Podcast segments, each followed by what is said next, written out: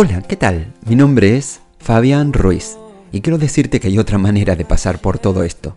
En este tiempo de incertidumbre y pandemia, todos tendremos que atravesar el mismo valle, pero no lo haremos del mismo modo. Hay quienes lo intentan por sus propias fuerzas y hay quienes descubren una manera mejor. Se trata cuando Dios está en tu vida, eso lo cambia todo. Cuando Dios está en tu vida podés estar descansado aún a, a través de este valle. Ahora, ¿Cómo descansas en la bondad de Dios? ¿Cómo experimentás vida abundante que Él tiene para vos? No solo es una cuestión de sentimientos o intenciones, es una cuestión de hábitos y acciones.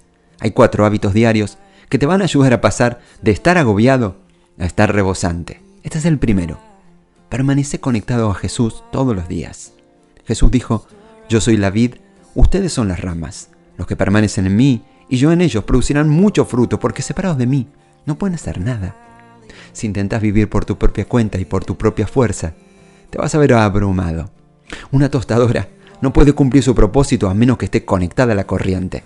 No puedes cumplir tu propósito y disfrutar de la bondad de Dios a menos que esté conectado a su poder. Este es el segundo hábito. Reemplaza tus quejas por gratitud. Cambia tu manera de hablar. El apóstol Pablo escribió, hagan todo sin quejarse y discutir, Filipenses 2.14. La ciencia ha demostrado que tanto la queja como la práctica de la gratitud tienen un impacto en tu salud. La queja es una emoción profundamente enfermiza. Por otro lado, los estudios han demostrado que la gratitud es la emoción más saludable. Produce serotonina, dopamina, oxitocina en tu cerebro. Esos son los químicos que aumentan la felicidad y disminuyen el estrés.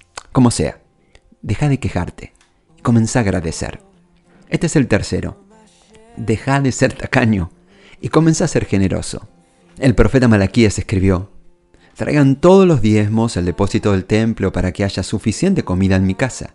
Si lo hacen, dice el Señor de los ejércitos celestiales, les abriré las ventanas de los cielos, derramaré una bendición tan grande que no tendrán suficiente espacio para guardarla. Inténtenlo, pónganme a prueba, dice Malaquías capítulo 3 verso 10. Dios introdujo una ley universal en el mundo. Cuanto más des, más vas a recibir. Lo hizo porque quiere que te vuelvas más como Él. Dios es un dador. Todo lo que tenemos es un don de la generosidad de Dios. Cuanto más generoso seas, más te bendecirá Dios en cada área de tu vida. Tu vida rebosará. Y este es el último. Deja de compararte y comienza a experimentar el contentamiento. El sabio Salomón escribió en el libro de Eclesiastés capítulo 4 verso 6, es mejor tener un puñado con tranquilidad que tener dos puñados con mucho esfuerzo y perseguir el viento. El contentamiento no implica abandonar tu ambición, deberías tener ambición. Debes proyectar y aprovechar al máximo lo que Dios te ha dado. El contentamiento no significa que no tengas metas, sueños o planes para tu vida. Significa sencillamente que no necesitas más para ser feliz. Estás feliz ahora mismo con lo que se te ha dado. El contentamiento significa que tu felicidad no depende de las circunstancias, depende de Dios, el buen pastor que te ha bendecido con toda buena dádiva. Por naturaleza estamos descontentos, pero por la gracia de Dios podemos contentarnos con su bondad para con nosotros. Cuando comprendes que la mayoría de las cosas en tu vida son simplemente regalos de la gracia de Dios, tu vida va a pasar de estar abrumada a estar rebosante. Así que, cuatro cosas para descansar en la bondad de Dios. Permanece en conversación con el Maestro a lo largo del día, Cambia tu manera de hablar y de quejarte. Sé generoso con alguien en este día y deja de mirar qué tienen otros. Disfruta lo que tenés. Hace un compromiso de no quejarte por nada durante los próximos días. Cada vez que te descubras quejándote, cambia la queja por acción de gracias. Hace un compromiso de cambiar tu manera de hablar, de ser generoso, de detenerte lo suficiente como para conversar con Dios, de dejar de mirar lo que otros tienen y comenzar a celebrar todo lo que Dios ya te ha dado. Esa es la gran diferencia. Cuando Dios está en tu vida tenés algo que pocos tienen. Descanso eficaz, aún en los valles oscuros. ¿Estás listo para experimentarlo? Por eso donde quiera que te encuentres, hace conmigo esta oración. Decile así.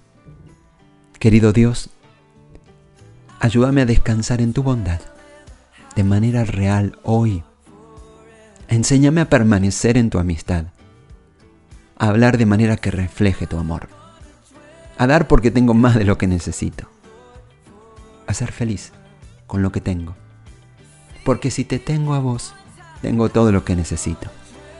Señor, vos sos mi pastor y sé que hoy nada me faltará. En el nombre de Jesús, mi Salvador. Amén.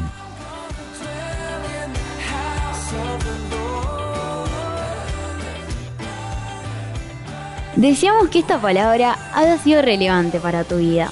¿Querés conocer más? Envíanos un WhatsApp a Conectar a la Meda al 215 17 80 81 o podés visitarnos en San Martín 2020, Ciudad de Mendoza, República Argentina.